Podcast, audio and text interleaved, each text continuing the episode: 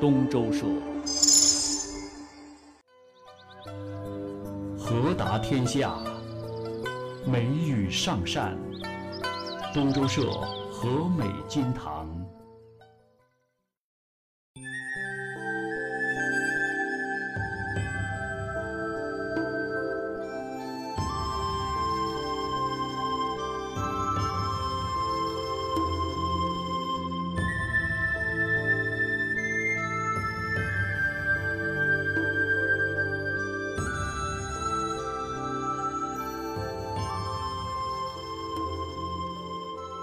那上个礼拜我是在文脉深厚的五峰镇，那今儿呢是从五峰镇沿着沱江一路北上，来到金堂另外一个镇叫淮口镇。今天我到这儿来是特意来拜望这座山的。这个山叫什么山呢？云顶山。这个云顶山是整个呃金堂山系的一个主峰，它还有好几个名字，有叫叫什么紫云山的，也有叫它石城山的等等吧。那按说这个山呢，它不算太高，海拔也只有不到一千米，大概是九百八十多米吧。你要知道，咱们成都平原这个整个的平原的平均海拔都有五百多米，但是呢，因为在四川盆地哈，这个中间这个平原里头，一下就显得这个云顶山还挺挺拔的。而且很久以前有一位，呃，很有身份的大人物，他在成都望这个山的时候，特有感觉。就有点像什么呢？有点像当年杜甫看见西岭雪山一样，他就看见这个山云雾缭绕啊，哎，然后还给这个山取了个名字，这名字挺有仙气，就叫云顶山。这位有身份的人物是谁呢？他为什么要给这山起这个名字呢？今天我们来讲讲这个故事。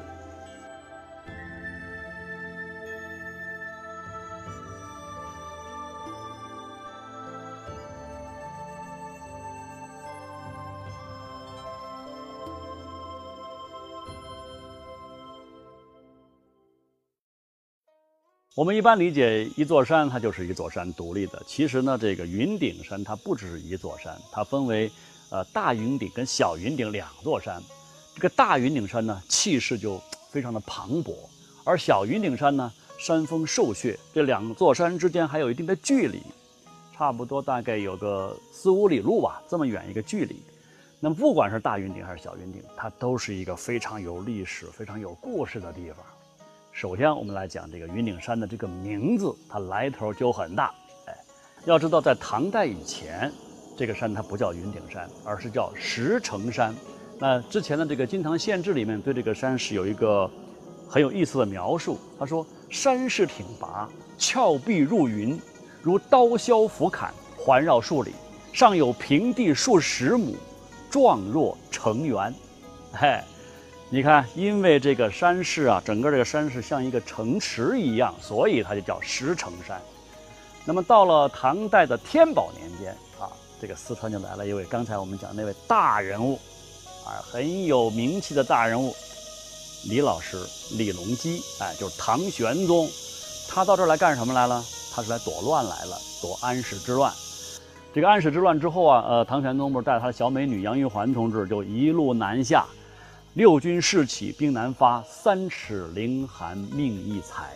啊，在那个马嵬坡那儿，就广大官兵啊，就一致要求必须把那杨玉环给杀了。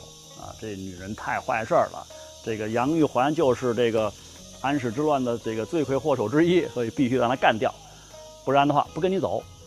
所以这时候悲催的唐玄宗只好应了命，然后呢继续南下。那么就是到了刚。刚刚进到四川，走到剑门关的那个位置的时候，哎，据说唐玄宗做了一梦，晚上啊，就梦见有个山神跑来护驾，说：“哎，你说你这山神，你谁呀？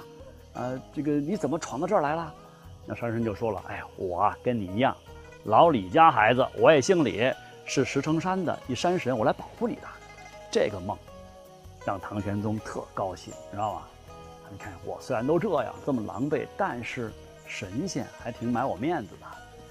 然后，这个唐玄宗之后不是到了成都嘛？到了成都之后，有一天他就远远就看见哈，往东边眺望，就看见一片紫云缭绕的这个景象，紫气东来呀，觉得特别棒。哎，一座山峰若隐若现，啊，就问左右的人说：“哎，在哪地方？此处何地呀？左右就回答说：“那是石城山。”哎，这一下唐玄宗就把自己之前做那梦给对上号了。于是，哎，就带着人马专程到了金堂。我估摸着走了可能是好几天。我们现在过来很快，一个多小时到了。那个时候，你想他那车路都不好，他专门到金堂就是来游览这个石城山来了，而且非常高兴。就看到这个当时这山里面就是那种云雾缭绕的那种状况，于是就。马上就敕封石城山为云顶山，哎，从那之后开始，这个石城山就改名了云顶山了，对吧？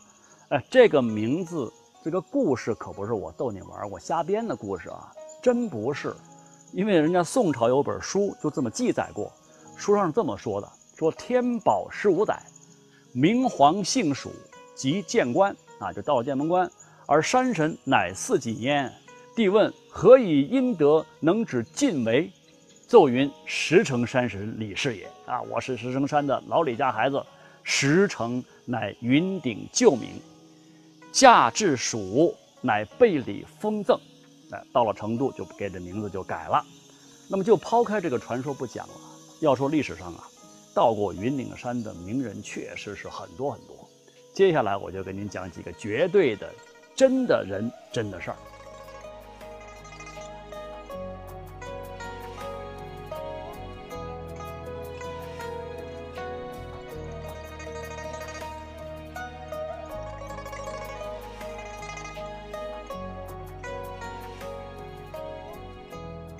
咱不是常说嘛，山不在高，有仙则名啊。其实我个人觉得，有时候你想成为一个名山，不一定非得有仙不可。哎，有时候有点名人呢，哎，跟他们沾上关系啊，也是可能的。就像这个于右任先生他在那青城山上清宫写了一副对联，很著名的啊。那个下联就是“自古名山待圣人”，是吧？那么要说到云顶山，跟他有关的这些名人呢，那肯定李隆基。算是第一个吧，啊，这算是第一个。尽管说这是个传说，但是云顶山这个名气，它慢慢就因为这个事就起来了。到了后来，到这个地方来的名人就越来越多。这当中就有著名的爱国诗人陆游、陆放翁啊。陆游在四川是待过八年时间，那个期间就到云顶山来游览过了，而且还写了一首诗，叫《自小云顶上云顶寺》，就是到这个地方。那么陆游咱们都是知道的啊，特别爱国，但是呢，总有点怀才不遇，所以这首诗啊，呃，就透着他那股子一贯的忧郁之情，借着写写这个名山大川的这种机会，然后来抒发自己内心的那种抑郁的感觉。素衣虽成姿，不为惊路尘。跃马上云顶，欲呼非仙人。非仙不可呼？野僧亦甚真。监察清月下，童子持坠心。我少本书放，一出但作品。复故属高见，哀哉水云深。此地虽暂誉，诗喜忘身吟。故昔归系来，岁晚思卢唇。你看飞仙，那夜僧，监察，是吧？用这么几个词，一下就写出云顶上那种清幽之气。啊，除了陆游，另外还有一位，也是我们四川的文豪，啊，一位大文豪苏轼苏东坡先生，他跟这云顶山也有故事。这个故事怎么回事呢？你知道苏老爷子啊，在六十岁的时候就被贬到海南岛去了。海南岛现在说那是好地方，对吧？去旅游啊，蓝天白云，呃，大海沙滩等等。但是在苏东坡那会儿。让你到海南岛去，那等于就是说比砍头轻一级的那种处罚了，因为当时海南岛，说实在话一片荒蛮呐，对吧？到了那儿之后，苏老爷子真的就只剩下诗和远方了。不过这话又说回来哈，苏老爷子的心胸是多么的开阔呀！而且凡事是有失必有得。哎，就在海南期间，有一次苏东坡啊，很意外的得到了一幅画。那就是五代时期著名的画家张玄所画的《十八罗汉图》。哎呦，这下可把老爷子高兴坏了。要说中国古代这个最早画罗汉的大师大家，除了高僧贯休之外，就属差不多跟他同时期的这位张玄先生了。那么关于这位大画家，我们先来看一段宋代的重要文献，那是这么说的：说张玄者，简州金水石城山人也。啊，金水就是金堂啊，啊就是石城山的人，这很明确了。工画人物，尤善罗汉。当王室偏霸五成年，生计轩然，石乎玄为张罗汉。金湖怀浙，令人入蜀，纵驾收视，将归本道。怎么说？王室偏霸五成年，就是这个王建呐。当年割据成都的那个前蜀时期，这个五成呢，正好就是当时的年号，对吧？那么从上面这段文字就可以看得出来，张玄他画的罗汉图在当时就已经很有名气了。那么当年云顶山可以说是香火非常的繁盛，那说不定张玄就是在这个地方画的这些罗汉图。只可惜的是什么呢？张玄的真迹现在确实是找不着了。所以下面我们在讲继续讲故事的时候，你看到这些画面，我们只能配一点这个啊冠休同志的这个他画的图来代替一下，因为我觉得这两个人毕竟都是在四川待过嘛，而且差不多又是在一个同一个时代，就是估计他可能还。这个风格有点像哈，那么按照这个文献的说法，张玄在出名之后，啊，这个湖广啊、江浙一带的人就专门跑到四川来高价收购张玄的画，那么很有可能啊，就是在那之后有一张罗汉图就渐渐南下，然后转手流传到了这个到了海南岛，哎，最终被苏东坡先生给看到了，那么拿到这幅画，这幅画是前辈大师的画，又是家乡人的画，你说？苏老爷子他能不高兴吗？然后他自己还说了这么一句话，他说：“今于海南得此十八罗汉像，以受子由，就送给他兄弟哈。时以时修静，于夫妇生日，者设公以启年吉福。”这个话就说得非常清楚，就是说大文豪到了这个海南岛之后啊，得到了来自云顶山的十八罗汉图。平常都不敢怠慢啊，就是把它放到他兄弟的子由那儿，然后呢，遇到过寿的时候，才拿出来用来祈福的。不仅如此，苏东坡甚至还给这个罗汉图啊写了一篇文章呢。这文章是这么写的：属金水张氏，画十八大阿罗汉，是谪居丹耳啊。我这个被贬到儋州来了，得知民间老百姓那得来的，海南荒陋不类人世。此话何自制哉？这话怎么自己跑这儿来了呢？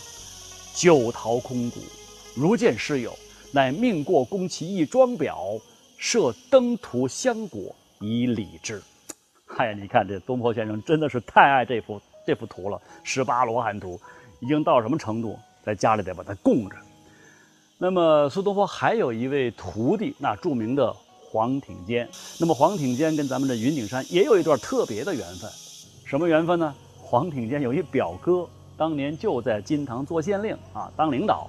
于是有一次就专门哎来拜访一下他的这位金堂的这种表哥，顺便就来游览了一下这个云顶山。